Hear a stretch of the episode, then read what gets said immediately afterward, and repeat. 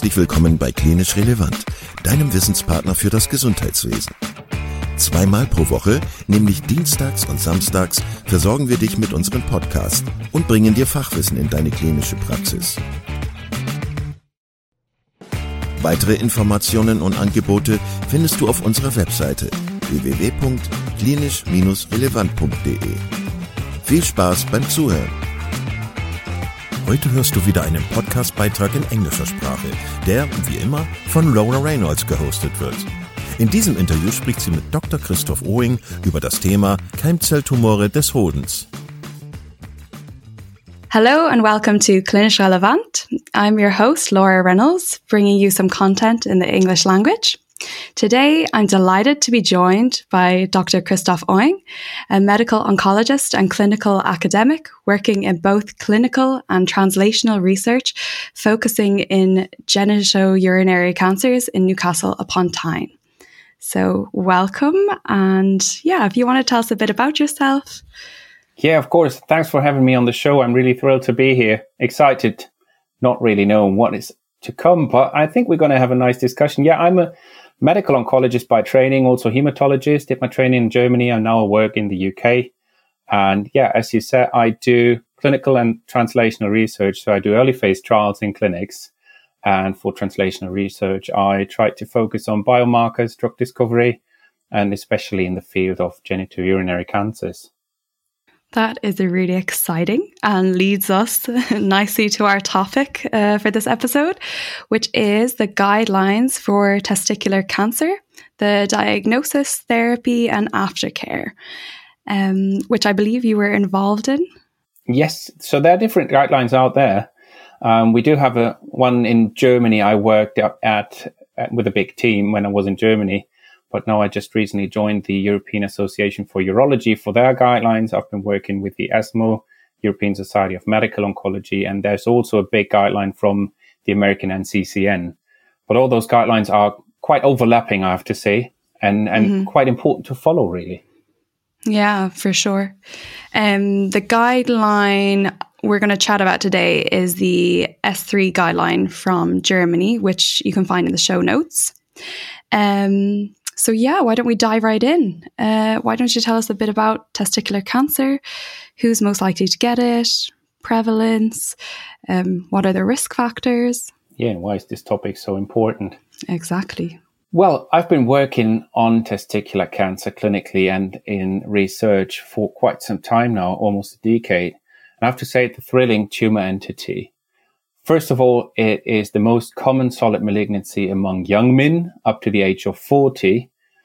Um, and although it's just in general, it's a rather rare cancer. But Germany is one of the countries with one of the highest incidences across the globe, together with Denmark, Norway, and Switzerland and Slovenia.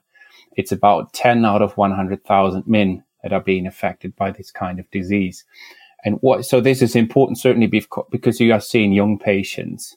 And at the same time, what is so interesting about testicular cancer is that we have extremely high cure rates if the treatment is being delivered appropriately and if the survivorship care has been done according to the guidelines.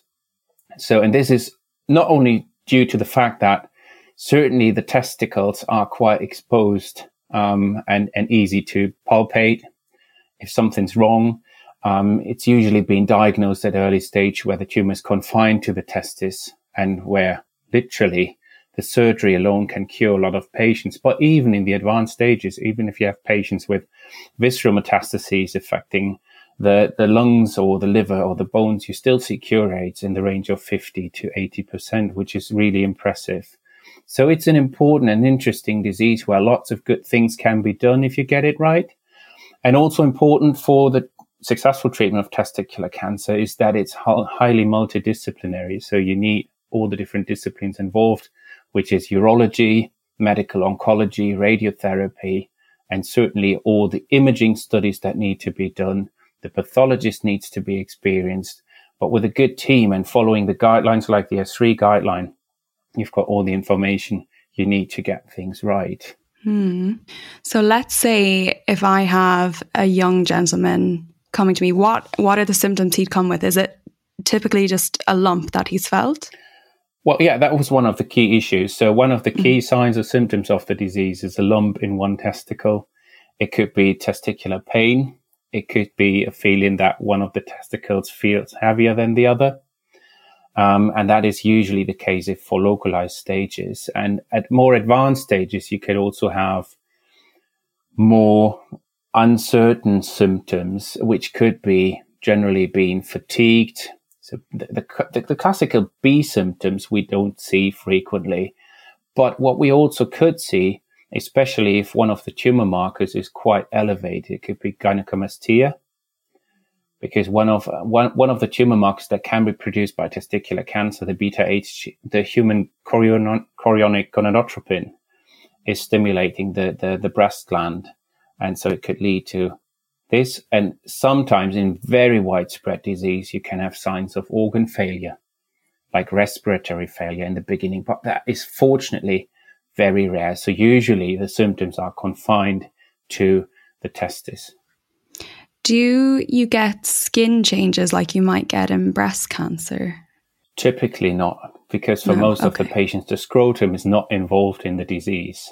Mm, okay. It's just the tumor okay. rises in the testicles, and, and usually when it spreads, the first state, the first location to spread to is the retroperitoneal lymph nodes.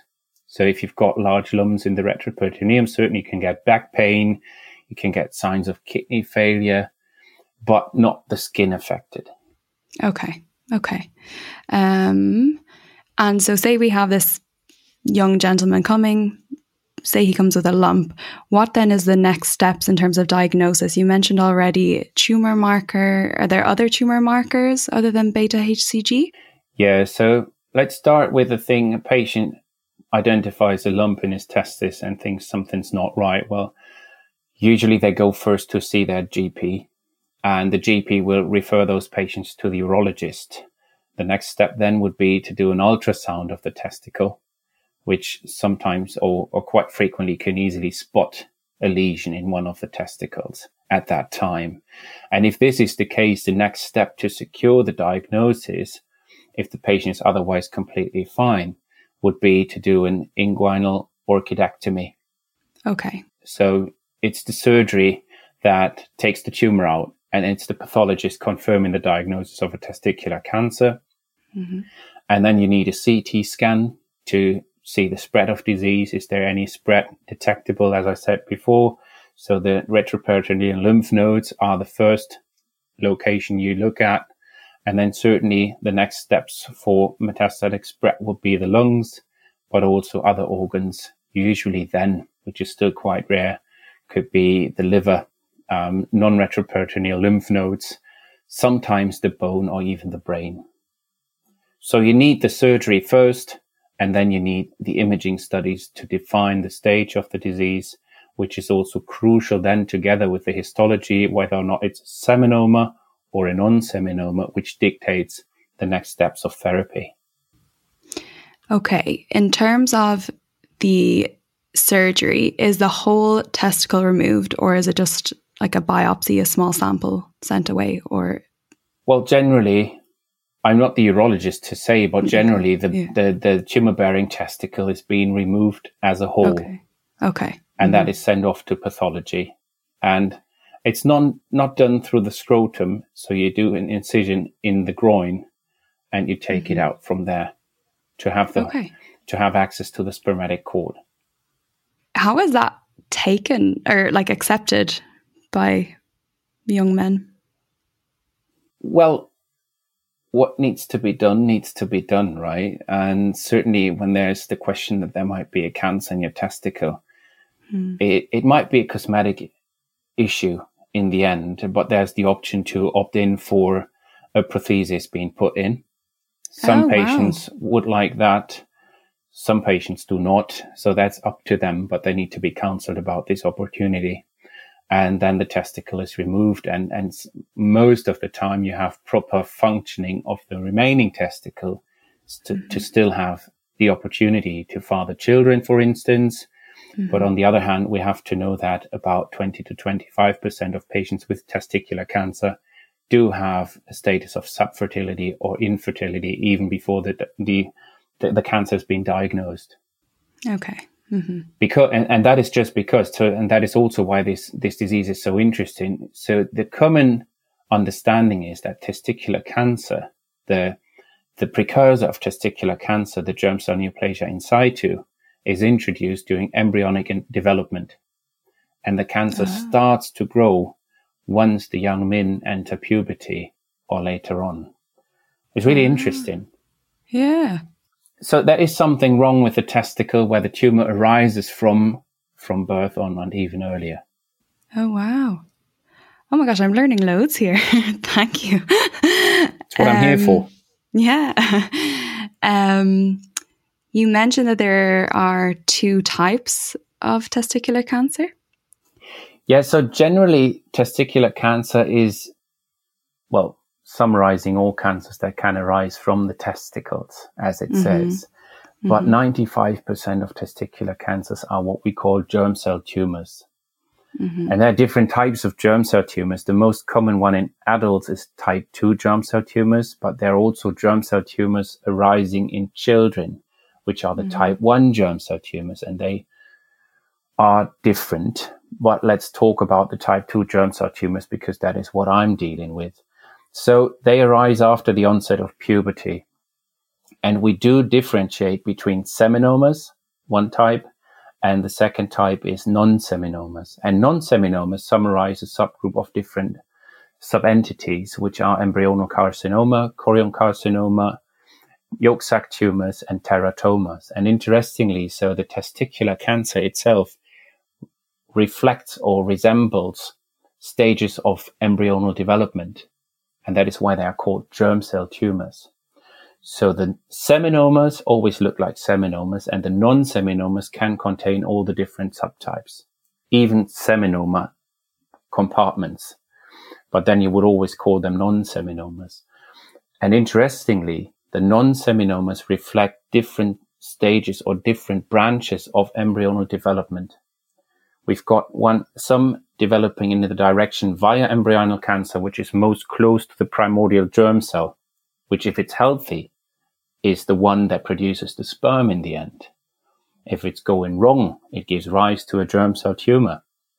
And then the embryonal carcinoma can differentiate into extra embryonic tissues, which is the yolk sac tumors, like the yolk sac, and the choriocarcinomas, like the chorion in an embryo. And then we have the teratomas that can, that are the embryonal tissues. So they can have all the different germ layers included. It, it's really, it's really interesting biologically. Yeah. Because it's unique. But, oh, I'm just like mind blown here because I feel like I haven't thought about uh, embryonic development in quite some time. Yeah. So this is really uh, bringing me back to my med school days. yeah, if you heard at med school about the teratomas that contain neural tissues, yeah. hair, tooth.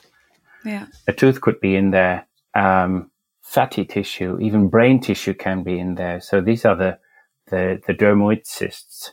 Mm-hmm. All that stuff can arise in a teratoma. So mm. the teratoma is quite broadly so it can look quite different um, from one patient to another. But the mm-hmm. but the pathologist will tell you this is a teratoma. Mm-hmm, mm-hmm.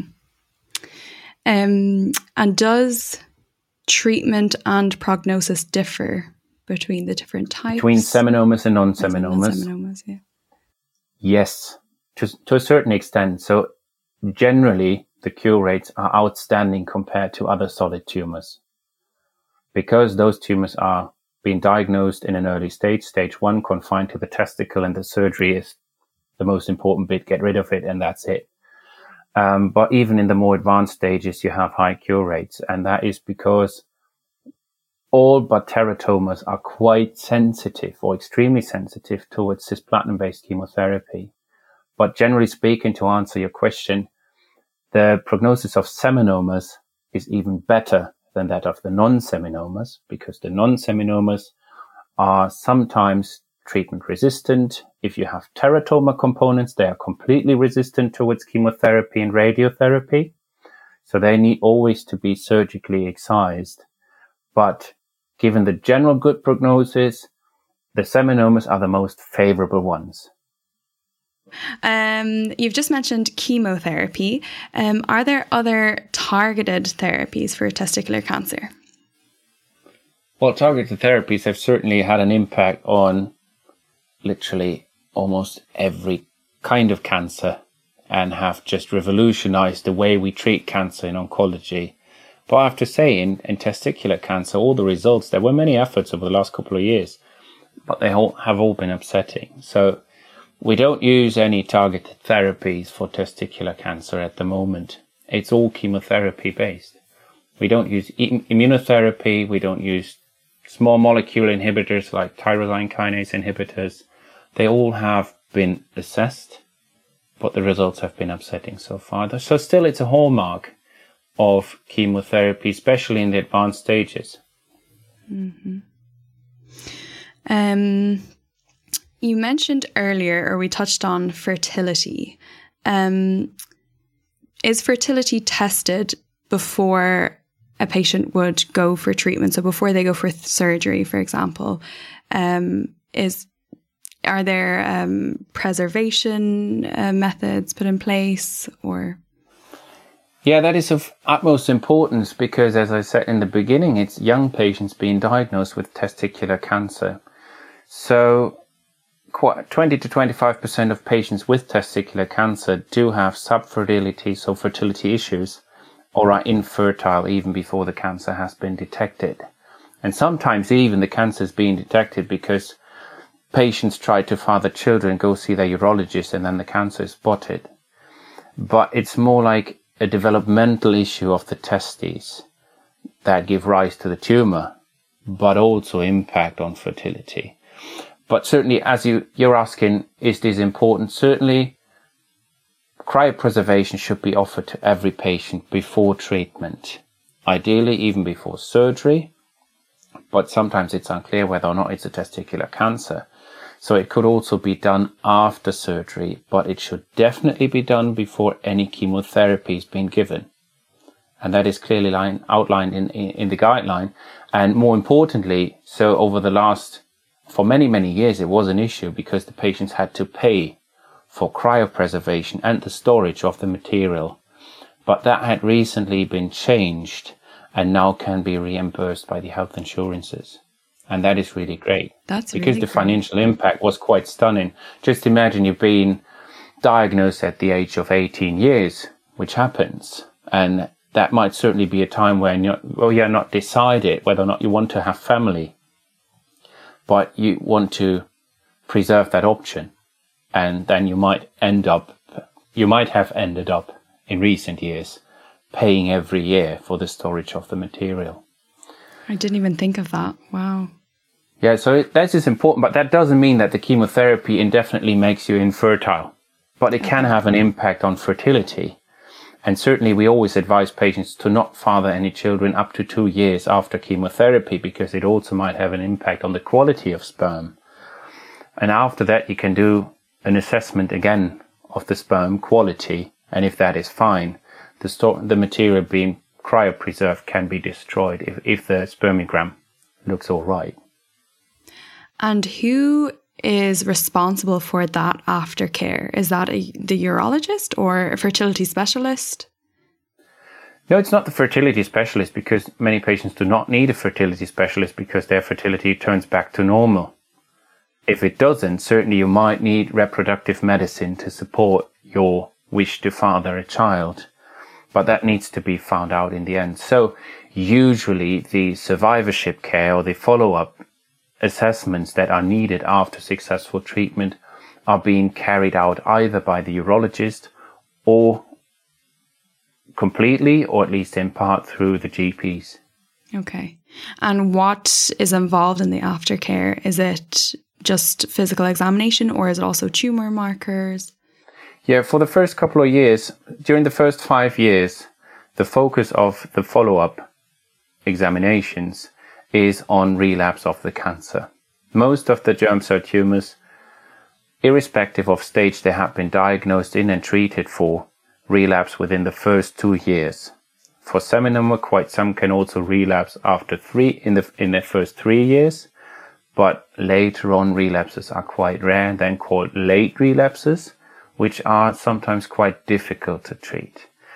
But so for the first five years, it's certainly the focus on detecting relapses. But what we also know is, especially if patients had quite intense platinum-based chemotherapy, there are long-term side effects of that treatment that can impact on their health and even impact on their life expectancy. And the most important issues are cardiovascular disease, the metabolic syndrome, and the development of secondary malignancies. And that is where the focus lies on after the five years. So the patient should be encouraged to have survivorship care for more than five years, although usually in oncology, if the cancer does not recur within five years, we say the patient is cured. But still, depending on what kind of treatment they had, they need to be looked after for way longer. Mm. I think that's really important for, yeah, probably our listeners who are in general practice, who would then probably be taking over this care. So maybe if you're a GP, you have a patient coming to you who have said, yeah, I had testicular cancer when I was 18. I'm now 30 years old. So what are you said to look out for cardiovascular disease, metabolic yeah, syndrome? Especially cardiovascular risk factors that we are all aware of. So they should be encouraged, well, everybody should be, but especially the patients that had testis cancer should be encouraged to follow a healthy lifestyle, maintain an appropriate weight, reduce weight if it's too high. And you need to still look out, I would suggest once a year, for signs of cardiovascular disease, uh, or, or at least the precursor hypertension, and treat this appropriately. And also for metabolic syndrome, and also for impaired fertility. Because if you have testosterone insufficiency, this is easily replaced. But if it is does, if it's not done and not detected, it might impact on the quality of life and the long-term health. So those are definitely things where we need a multidisciplinary team to be aware of. It is the urologist, the GPs, the oncologist. We all have to know what needs to be done. But we just have to know for testicular cancer has been diagnosed at a young age. Usually the patients are being cured, most of them. And so we have to reduce the burden of long-term toxicity in those patients to make sure they do not suffer cardiovascular disease in an early age and, and, and they, they do well. So they need to be looked after in a different way compared to a healthy young man that is just coming for a checkup. Yeah. I think that's really, really good, really good information for people who may not come across testicular cancer in their everyday practice. But then once in a blue moon, yeah, and just they're confronted by it. Exactly. And, and you know, the thing is, in Germany, we have about 4,000 patients a year being diagnosed, young men being diagnosed with testicular cancer. Across all stages, the cure rate is 90% or higher. So the number of testicular cancer survivors will just increase and increase and increase. So they will be seen in their GP practices. They will be seen by the urologist. And that is why we need some awareness about the long-term toxicity of the treatment. Yeah. Um, oh, yeah. You said that uh, the rates are higher in Germany. Is there any kind of hypothesis why this is? So there are no particular risk factors to develop a testicular cancer other than having a brother or a father being affected. So they certainly, if they run it, they can run in families.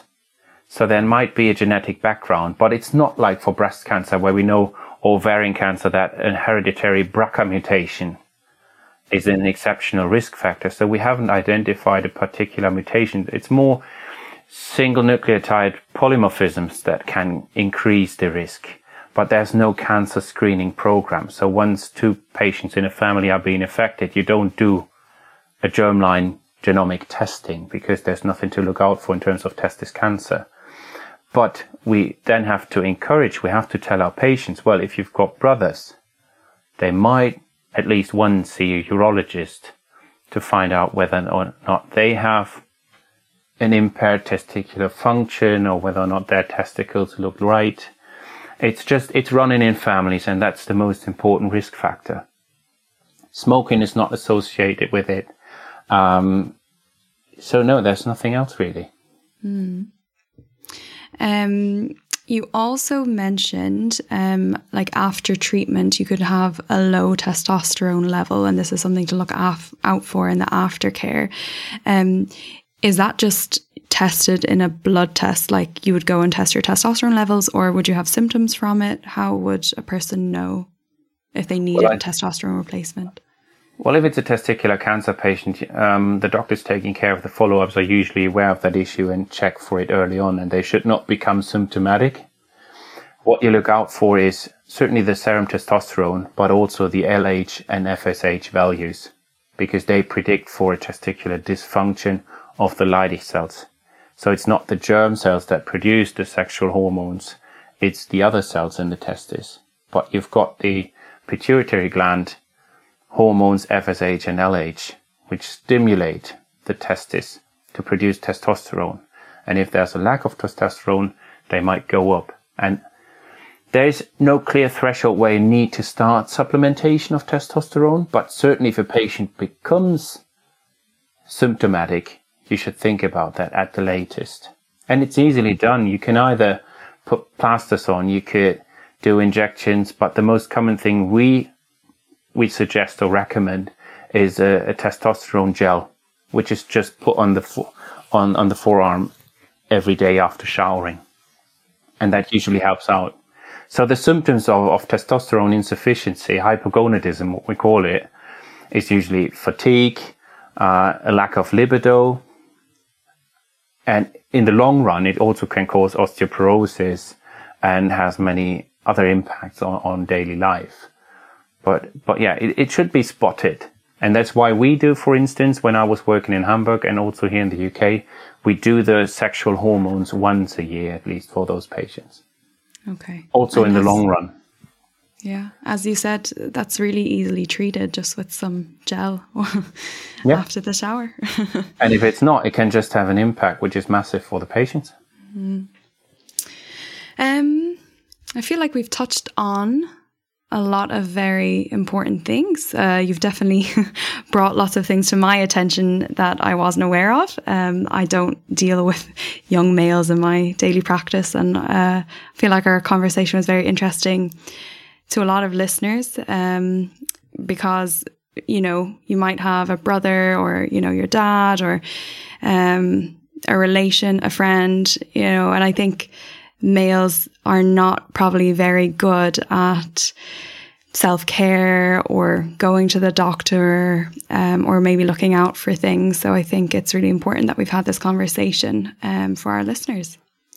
Yeah, and that's why you have these awareness campaigns the commercials on TV, I just remember Pele, the football player, doing a commercial and say like, look after your testicles, be aware. So young men should be encouraged to self-examine their testicles frequently. Well, certainly not every day. And it, it, don't get me wrong, it's not like every young man gets testicular cancer. But if something feels wrong, just go see the urologist. Um, I think what kind of the most interesting thing I've gotten out of this conversation is knowing that it has such a high cure rate, even in advanced disease, that it is quite treatable, quite curable. Um, that's really exciting. Exactly, and we do have expert centers across the across Germany. So now I'm speaking for Germany, but also certainly in all the other countries. Um, you can easily find out, especially for Germany. There is a web page of the German Testicular Cancer Study Group called www.hodenkrebs.de, uh, where you can find specialists in your region. And it is, it's just right to, to ask and get their advice if needed, or ask your urologist to get advice. And also in the guideline, because we haven't touched much on the guideline, but I just want to encourage every professional. The guideline is out there. There's a long version and a short version where everything is quite clearly out, outlined. But it's just there are experts to ask, and in the guideline it is said, especially if you have widespread metastatic disease, you need to be treated at expert centers. Two, and that is the key thing in testis cancer because why we do have the high cure rates.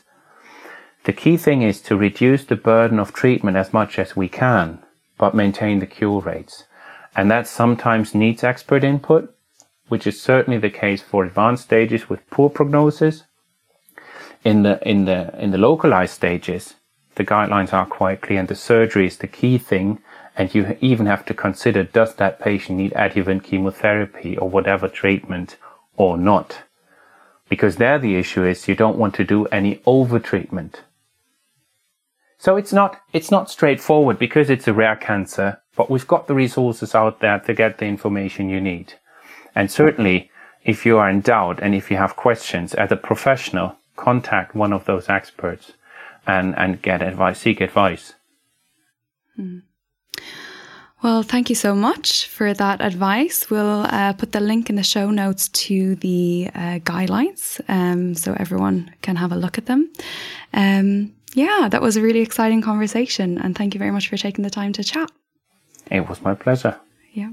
I'm just going to throw it out there. I also do a medical English uh, course online. The next date is the 30th of September, um, where if you're looking to practice your medical English skills, I um, we talk through history taking and vocabulary.